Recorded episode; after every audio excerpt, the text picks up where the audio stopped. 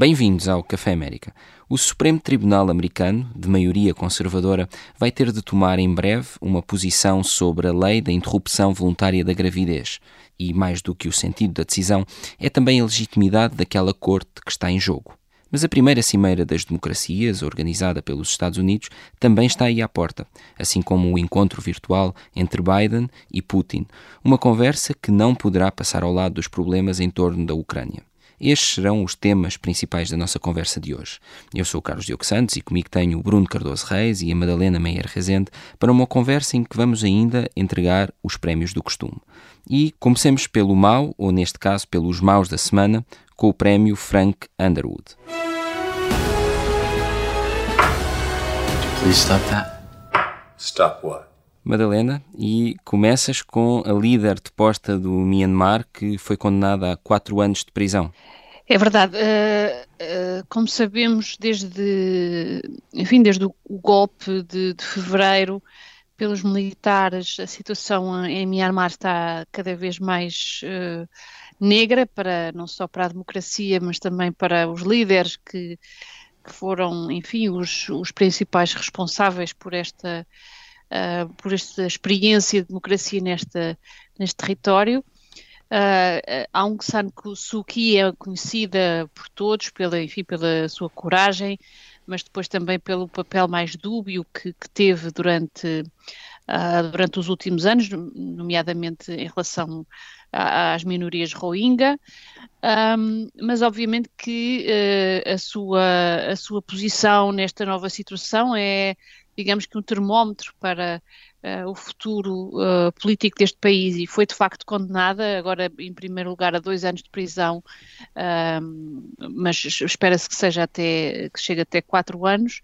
E, e enfim, isto é um, um, sinal muito negativo, não só, enfim, para, para, para Myanmar e para a situação eh, da população e para a própria, obviamente, Prémio Nobel da Paz e líder do movimento democrático, mas também para, eu diria que para toda, toda uh, o retrocesso da, da, democracia pelo mundo inteiro, Myanmar era uma, uma espécie de bandeira, um sítio uh, pouco provável que, que, um regime como uh, o dos militares conseguisse de facto ser, digamos assim, posto em questão pela força do, e pela, enfim, pela negociação com, com, a China entre os Estados Unidos, da relação entre os Estados Unidos e a China, e isto uh, faz-me particularmente triste em relação a este, este país e à, e à enfim, à, à regressão pois que a democracia tem vindo a ter, sim. Uhum.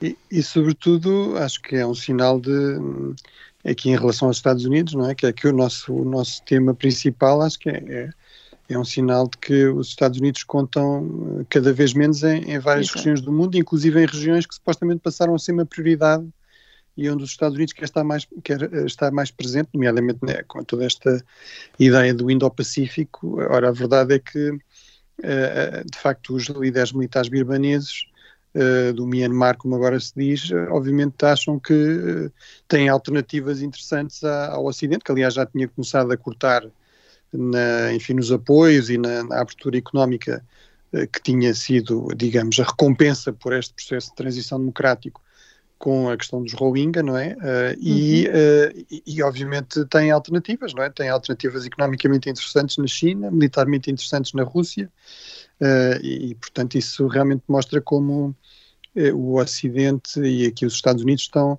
estão com mais dificuldade em fazer em exercer a sua influência é? em diferentes partes do mundo.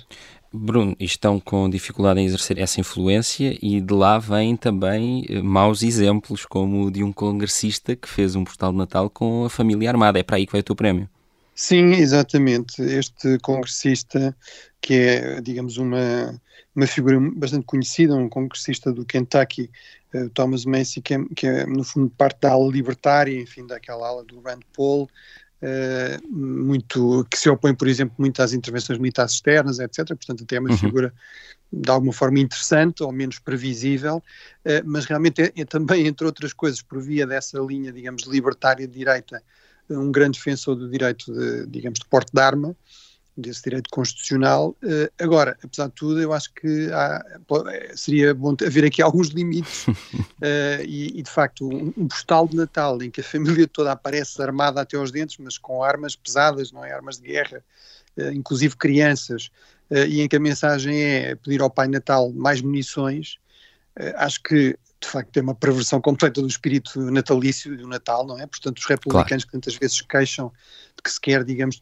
descristianizar a América, descristianizar o Natal, eh, quer dizer, se há coisa menos cristã possível é, é exatamente isso, e, para mais, uh, isso surge apenas dias depois de mais um massacre numa escola norte-americana, um, ehm, uh, eh, e, e, portanto, no, neste caso no Minnesota, em que morreram quatro estudantes, e, e realmente revela aqui uma enorme eh, insensibilidade e cegueira ideológica realmente que, que é a pior face desta, desta hiperpolarização do, dos Estados Unidos, não é? em que dá a ideia que mesmo nestes períodos em que tradicionalmente se procurava aqui construir algumas pontes, eh, de facto o que parece prevalecer sempre é a ideia de provocar o mais possível o outro lado, não é? E afirmar até ao extremo as nossas convicções mais, mais extremas, não é? E, portanto, acho que isso é realmente Exemplos como este, e, não é? Uh, uh, uh, neste caso, fotografias como estas, exemplos como este, mostram em grande medida também a origem de, de, de parte, pelo menos, desses ataques que vamos vendo acontecendo na,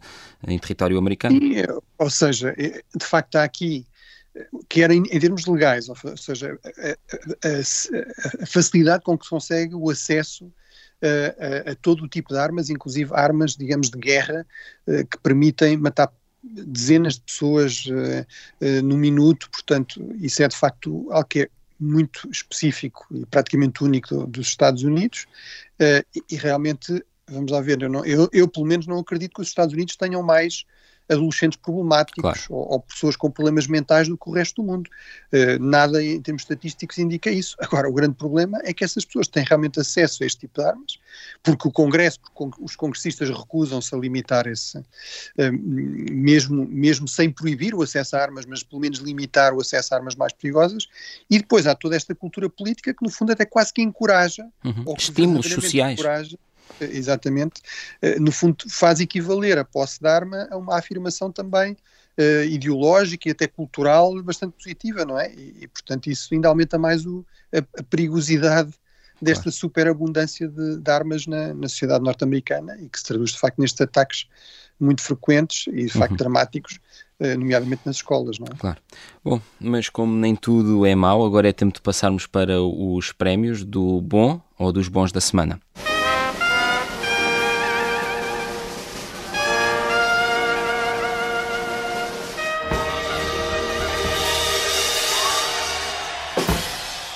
Madalena, e o teu donut de hoje vai para o regresso das sanções ao Nord Stream 2. Sim, é, é, um regresso que ainda não, ainda não é certo, obviamente, mas de facto temos vários senadores do Partido Republicano uh, que estão a pôr em xeque uh, o avanço da, enfim, do, do orçamento de defesa, uh, a menos que, ou em troca de sanções contra, contra os proprietários do Nord Stream 2, o tal gasoduto famoso que liga a Rússia à Alemanha uhum. uh, por mar. Uh, e, portanto, que permite uh, fazer um bypass à Ucrânia e, e, de certa maneira, torna muito mais refém a Ucrânia do, dos, um, enfim, da, da, vontade de Putin de realmente uh, fazer uh, passar por, por esse território o, o gás que, que, a Europa precisa. Este, este, este gasoduto, que é obviamente um dos mais uh, pontos mais controversos na relação entre os Estados Unidos e a Europa, já teve, enfim, várias sanções já foram impostas e depois retiradas.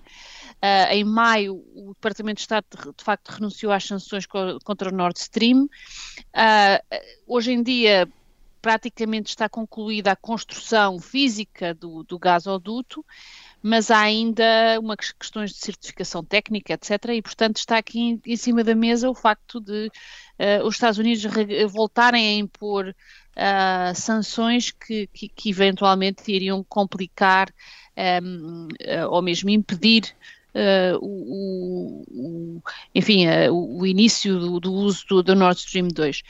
Um, não posso deixar de dizer, ou deixar de achar que realmente isto poderá alguma coisa ter a ver com, com a pressão que Putin está uh, cada vez mais claramente a exercer uh, nas fronteiras com, com a Ucrânia. Uh, portanto, há aqui uma clara, uma clara competição entre os Estados Unidos, a Europa um, e, e, a Rússia pela, pela Ucrânia, e este, este Nord Stream 2 é um dos casos mais quentes onde esta competição se faz sentir. Uhum, uhum. E Bruno, Bem, eu, eu, sim. E querias dizer alguma não. coisa sobre estas não, sanções? Não, só muito rapidamente, eu não sou de todo um fã do Nord Stream, acho que coloca grandes problemas uh, e de facto é um risco real de, de, em termos de escalada na, na, digamos, na pressão da Rússia em relação à Ucrânia. Acho que é um exemplo da diplomacia, do pior da diplomacia alemã, eh, com uma prevalência uhum. da diplomacia económica ignorando completamente outras dimensões, mas também acho que este esta enorme pressão uh, nesta altura, porque parece que agora é que acordaram mais para estas coisas. De facto, também não me parece muito avisado e, inclusive, tem problemas, porque, por exemplo, uma das coisas que está a ser feita é o bloqueio de nomeação de diplomatas embaixadores para a Europa, para a NATO, para, para vários países europeus, uh, no fundo tornando muito mais difícil a articulação entre aliados, portanto acho que Uh, enfim, se calhar não é aqui o caso desta, deste aspecto que a, uhum. que a Madalena referiu, mas, mas eu acho que é preciso ter também algum cuidado de não estarmos a dar, digamos, tiros nos pés em termos das relações transatlânticas para impedir algo que realmente me parece bastante problemático, mas não, não estou seguro de, qual é, de que esta seja a forma, no fundo, de dar resposta a esse, este claro, problema. Claro. E com, com este alerta, passamos então para o nosso segundo donut, que é teu, Bruno, e, é, e vai para a aprovação de gastos até fevereiro, que impedirá um shutdown. Sim, uh, no fundo havia aqui o risco, e tem, tem-se discutido isso, já, já falámos disso até aqui mais que uma vez, de haver no, no fundo um quinto grande, uh, enfim, uma crise orçamental nos Estados Unidos, uma, uma, crise autoprovocada, ou seja, não é, não é o caso da Grécia ou de outros países que deixam de ter realmente dinheiro, mas é de, uh, no fundo, na estrutura orçamental americana, o Congresso tem de aprovar de facto uma espécie de orçamentos setoriais e, e, já aconteceu por quatro vezes não querer fazer isso e isso obrigar de facto a, a fechar toda uma série de serviços, enfim, só, só aspectos, digamos, vitais uh, para a sobrevivência das pessoas é que são mantidos em, em funcionamento. Uh, os funcionários públicos uh, deixam de receber salários, enfim, depois recuperam esses salários, mas deixam de receber. Portanto, acho que isso realmente seria uma coisa, uma ter terrível irresponsabilidade eh, sobretudo num contexto de pandemia, eh, e de facto foi possível evitar isso, e foi possível evitar isso com um apoio, digamos, forte no Senado, enfim, uh, no Senado de 100, de 100 senadores, só 28 é que votaram contra.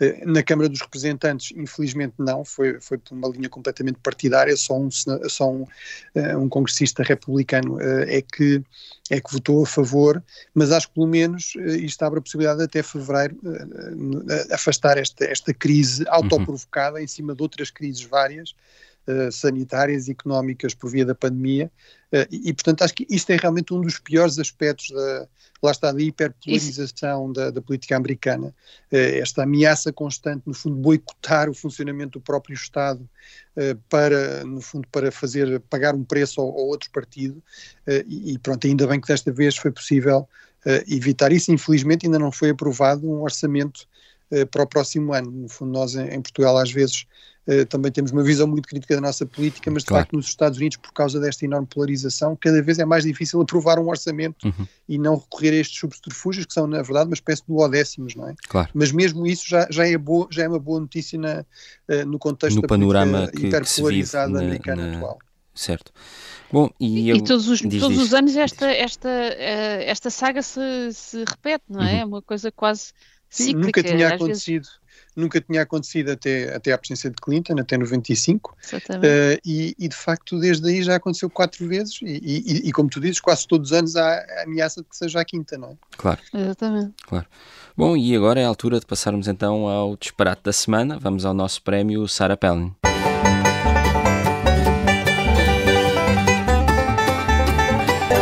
Bom, eu começo muito rapidamente com, com o meu prémio, já, já, já passo ao, ao, ao, do Bruno, mas nos Estados Unidos o CEO de uma empresa de hipotecas virtuais fez um despedimento coletivo por Zoom e citando o responsável, se está nesta videoconferência é porque faz parte do grupo com azar que será admitido. Uh, a empresa é better.com uh, e, e, nesta videoconferência, uh, e aqui está a, a parte ainda mais dramática da, da, da, situação, estão, estavam 900 funcionários que foram assim despedidos, neste caso desligados, e com efeitos imediatos.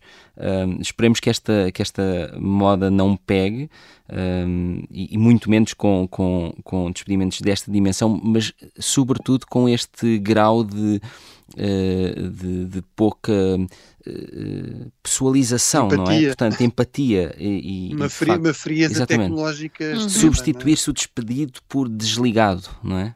Uh, agora, numa altura em que se fala em cancelados, não é?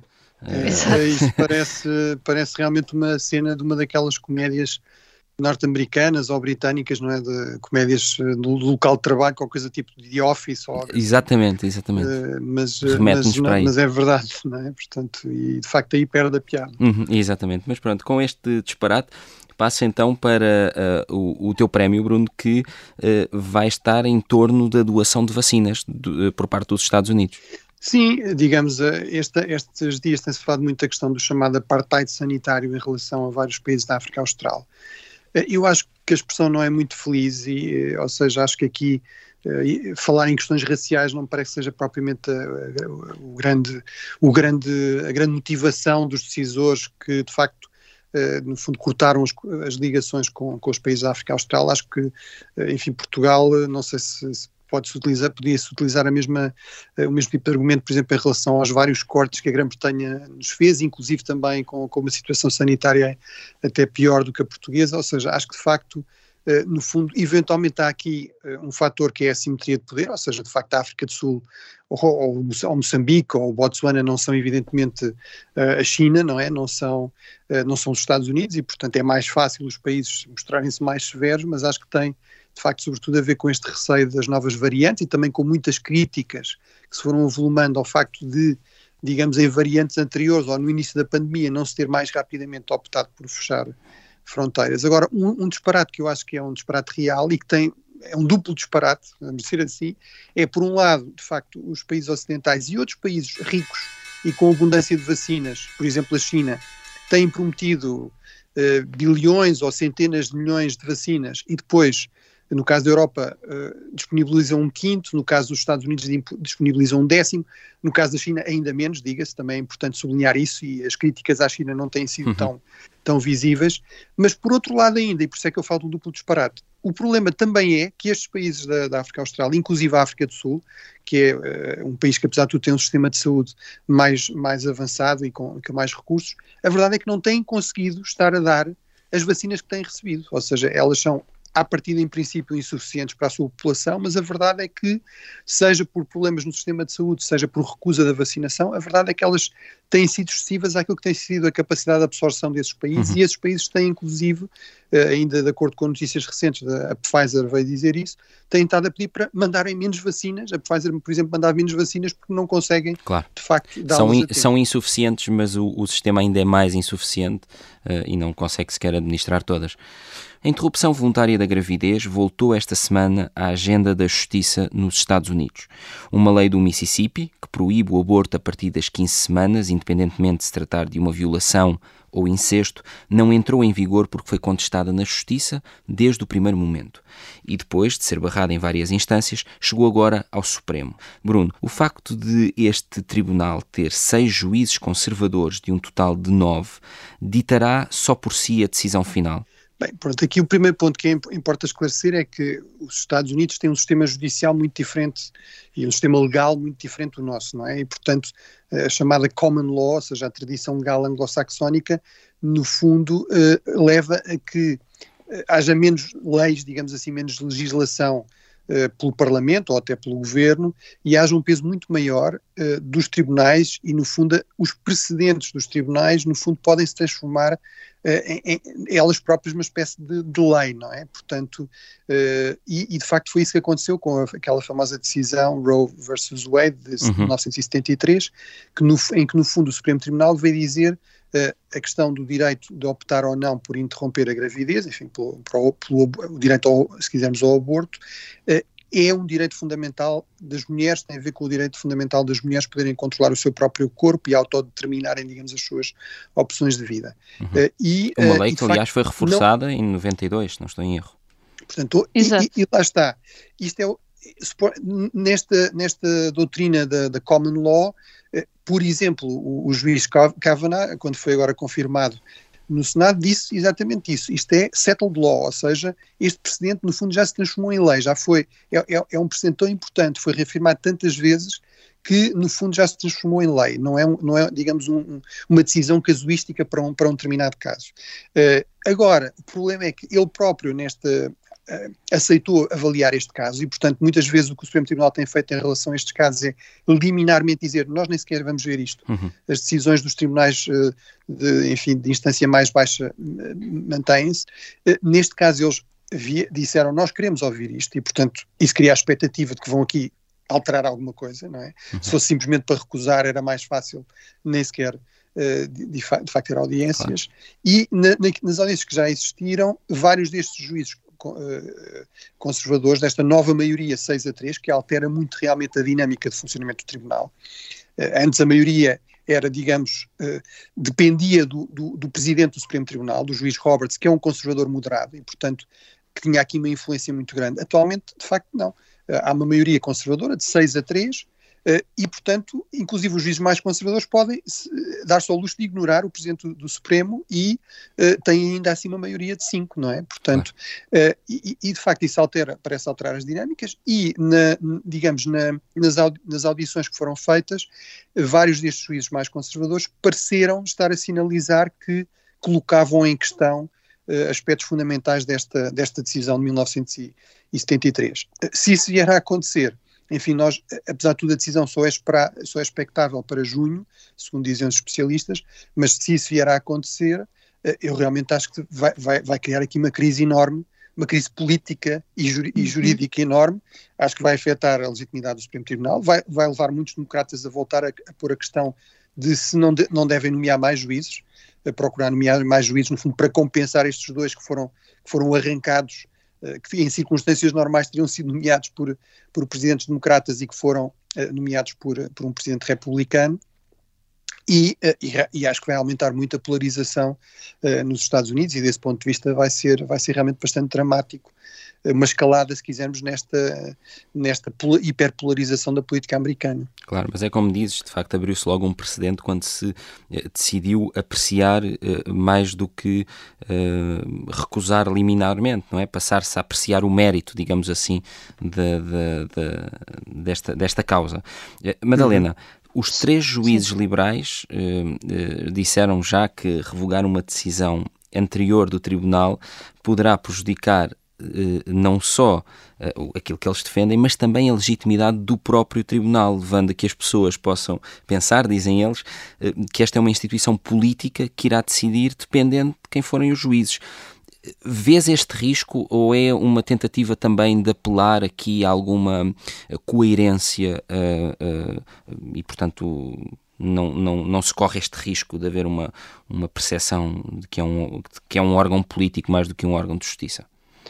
Não, obviamente que esta, este caso vai, vai, enfim, politizar ainda mais o que já é um, um órgão, enfim, com, com características muito diferentes das, uh, enfim, quase nenhum outro país, não sei muito bem uh, a comparação no mundial, mas uh, de facto a legalização do aborto através do, de uma decisão de um tribunal constitucional é uma coisa muito característica dos Estados Unidos e, e enfim, e é obviamente uma, uma questão um pouco, digamos que um, pouco, pouco consensual, ou seja, uma questão como uh, uh, devido à morte, não é? A questão do aborto uh, e determinar o que é que é a vida e o que é que é a morte, normalmente deveria ser tomada por, por, por instâncias uh, políticas como, como os, como, os, parlamentos. Portanto, desde o início que esta lei, a Roe versus Wade, que é muito, muito polarizadora da opinião pública, aliás, também pela pela, por, por definir uh, que, a, que, a, constitucionalidade dos abortos é até a viabilidade do feto, que um, agora está determinada a ser nas 24 semanas da gravidez um, e, e, na maior parte dos países uh, o aborto é permitido até às 12, 13 vá. Portanto, esta, esta enfim, uh, longevidade da possibilidade de fazer um aborto é em si, em si mesmo, para a maior parte das pessoas, bastante chocante, ou seja, poder, poder eh, fazer um aborto até às 24, antes era até às 30 e tal, já não sei muito bem. Portanto, esta questão uh, é uma questão que, obviamente, os conservadores põem em, põem em, em causa, um, e há também aqui, uh, eu acho que é provável que haja uh, uma tentativa de negociação uh, de rever alguns aspectos do, do, do, Roe versus Wade, mas não totalmente, uh, digamos, o caso no seu conjunto. Portanto, vamos ver até que ponto é que. Pois essa, desculpa. Diz. Essa parece ser um pouco a tentativa do juiz Roberts também nestas, enfim, nestas audiências ele parecia apontar aqui para uma espécie de via intermédia, uhum. mas os analistas também dizem que não houve grandes sinais de interesse nem de um lado nem do outro nisso, não é? Vamos ver, uh, agora, eu, eu também concordo contigo, o Supremo Tribunal é sempre um órgão político e tendo em conta o enorme poder e discricionariedade que tem no sistema político-jurídico, não é? Político legal norte-americano, talvez ainda mais. Agora, apesar de tudo, havia aqui uma, uma regra que constrange um pouco isso, que é esta questão do settled law, não é? Portanto, ou seja, um precedente que está muito consolidado, uhum. a não ser que haja uma grande alteração, não se vai não se vai tocar nisso, não é? Eh, uhum. Uh, e se isso é posto em causa, de facto, eu acho que aumenta, digamos, o efeito de polarização e de percepção Obviamente. de uma partidarização do tribunal. Claro. Claro. E, e, esse, e, esse, detalhe também que a Madalena trouxe aqui do, do, do Supremo uh, nos Estados Unidos ter de facto estas uh, ser um equiparável ao, ao, Tribunal Constitucional, não é? Portanto, para, também para em Portugal, não é? De, de, de, de apenas e só avaliar questões supostamente de Constituição e o que é que é ou não constitucional e estar nas mãos deles esta decisão. Claramente, claramente. Obviamente que a questão é tão, é tão, é tão polarizadora uh, que os defensores do aborto, obviamente, mesmo aqueles mais moderados e aqueles que não consideram que, que, que esta, que este direito deva ser um direito, enfim, tão extenso como, como, como Roe versus Wade o, o determinou, uh, consideram que, uh, enfim, que, que, ser, que ser o Tribunal Constitucional a, determinar até quando e, e, e, não dar aos Estados e ao Estado Federal também essa possibilidade, é uma, digamos, é, um, é, é uma violência à democracia, à própria democracia. Um, enfim, acho, acho que neste caso não estou, não estou com eles, embora uh, no seu conjunto perceba os argumentos, não é? Perceba os argumentos de que uh, idealmente seriam, seriam processos democráticos que iriam uh, determinar as leis de cada Estado ou a lei federal que, que, que, eventualmente seria uma lei menos permissiva do que aquela que foi imposta por, pelo Tribunal Constitucional. Uhum. Bruno, queres ainda fazer alguma intervenção antes de passarmos para as relações com a Rússia? Uh, não, eu acho que para, para, já vou abortar mais qualquer referência a este tema, e, mas que realmente é, eu acho que temos de continuar a acompanhar até junho. Uhum enfim, sobre, sobre estas questões. Obviamente também percebo o ponto da Madalena e eu acho que realmente o ideal seria haver aqui uma decisão legislativa, não é? Mas a mim também me preocupa, eh, no fundo, em termos da própria legitimidade do Tribunal, pôr-se em questão este precedente de uhum. não reverter decisões que são consideradas settled law, não é? Uhum. Enfim, eu acho que isto vai levantar todo o tipo de questões, inclusive, por exemplo, pode-se pôr a questão do impeachment de algum destes juízes, não é? Que é uma, uhum. uma possibilidade que nunca foi concretizada, uh, creio, não, pelo menos não no período contemporâneo, mas, por exemplo, uh, o juiz Kavanaugh lá está, disse isto é settled law, em resposta, aliás, a uma senadora republicana que foi um voto crucial eh, e que é ela própria também defensora de Roe v. Wade, e portanto pode-se dizer, bem, ele enganou os senadores que aprovaram o seu nome, não é? Portanto, ou seja, acho que depois há isto, em termos de dinâmicas políticas, independente de muitos outros aspectos que, se, que, realmente são muito complicados, não é? Se quisermos ser sérios em relação a este tema, é um tema muito complicado e muito delicado, mas acho que em termos das dinâmicas políticas americanas, parece-me claro que o efeito não será bom, não será positivo. Claro. Bruno, então começo já por ti. Os Estados Unidos estão prestes a, a iniciar a Cimeira pela Democracia com, os, uh, com 110 Estados, uh, ainda que digam que isso não significa uma crítica para quem não está presente, como é o caso da Rússia. O que podemos esperar e, sobretudo, como é que pensas que isso pode marcar a conversa uh, que está para breve entre Biden e Putin?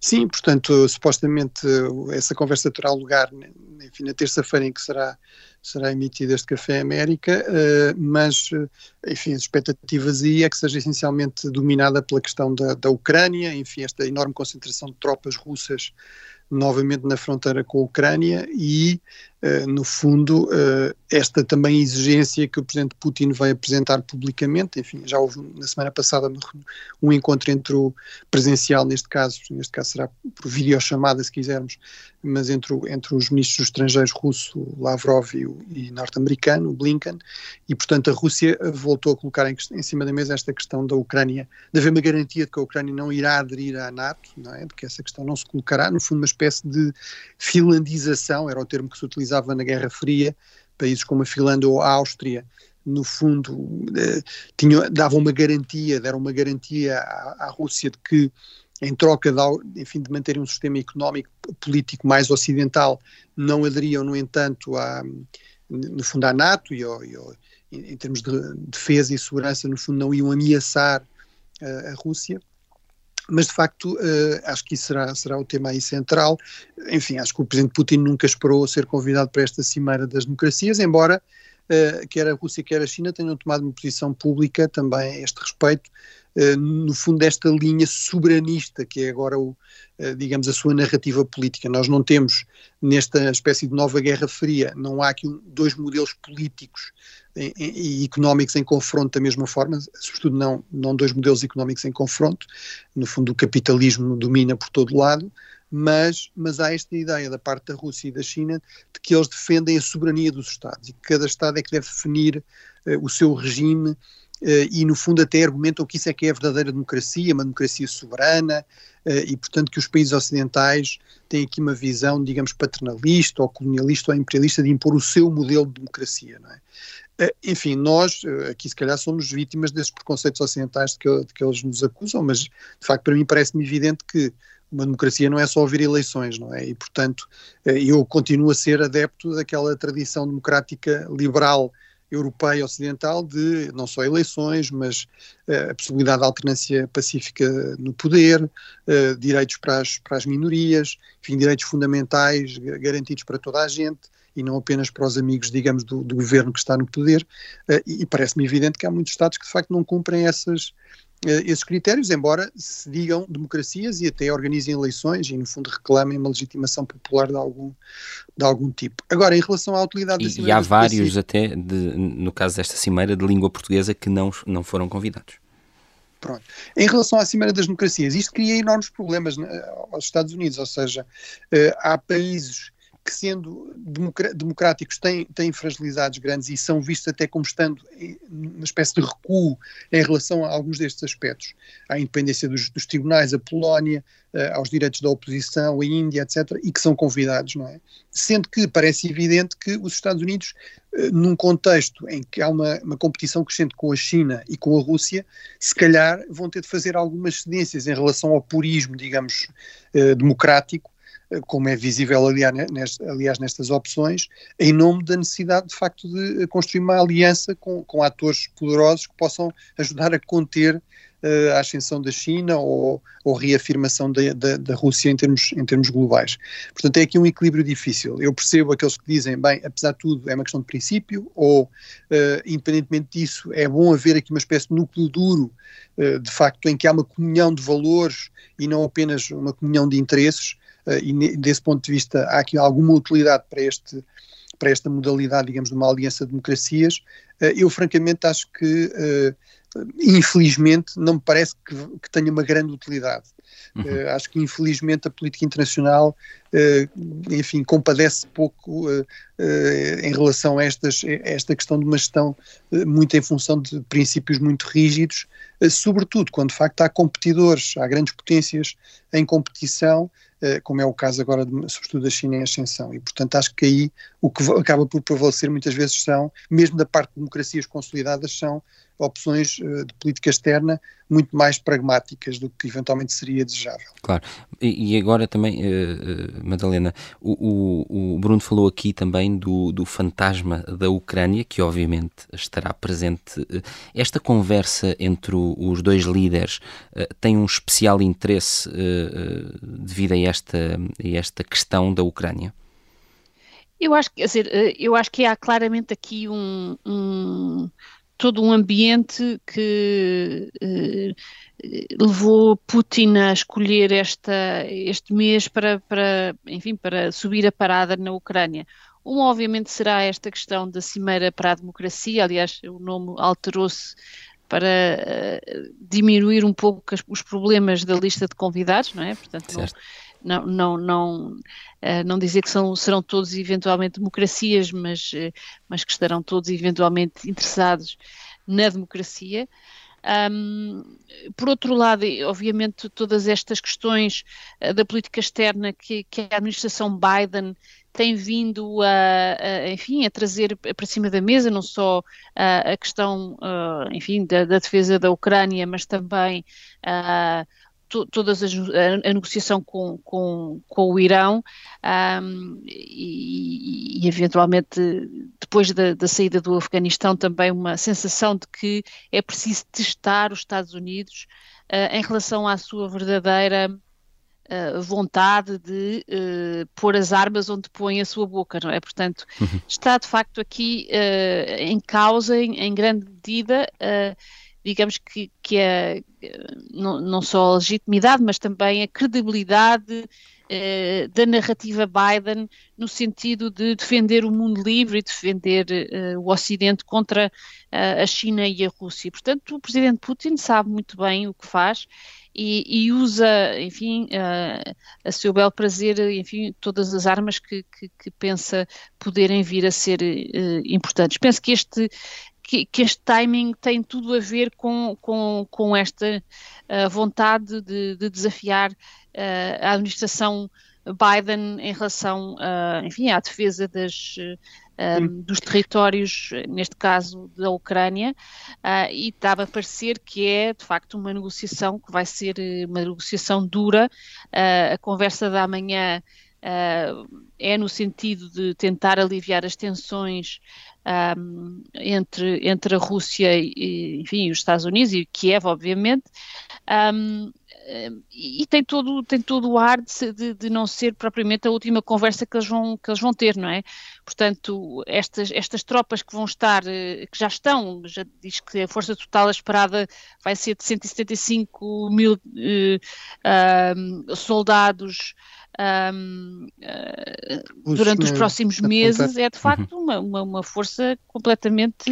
E depois uh, de, de, notícias que dão conta até de que os serviços norte-americanos até já têm datas para hipotéticas intenções sim. russas, não é?